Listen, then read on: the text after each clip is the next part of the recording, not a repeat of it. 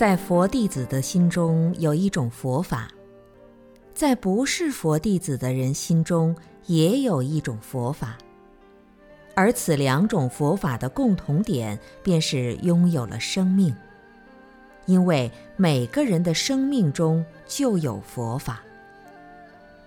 学佛的人，假如不知道如何关照自己的生命，那就难以真实受用佛法。除非你有殊胜的善根和机缘。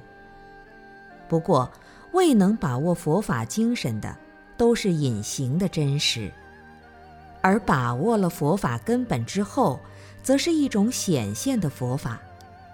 然此两者均为生命之真实。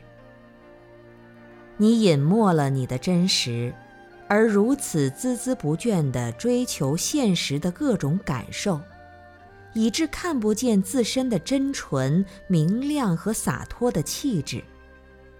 心中常想，什么时候才能获得新的支持？岁月悄然流失，斗志随之消逝。一种不堪人世沧桑的麻木和历尽千帆皆不是的豁达，表露无遗。我显现了生命中的佛法，也是精勤不懈的努力。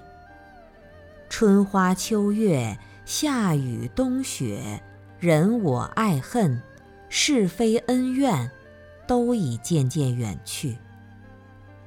当生命中的形形色色不再支离破碎，当情绪中的波动不再影响自己时，一种彻底的生命内涵顿现无疑。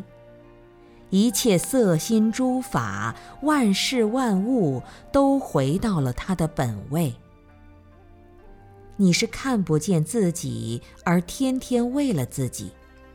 我是没有了自己而什么都不为。其实，我们都生存在同一个天地，佛法不是从他处而觅。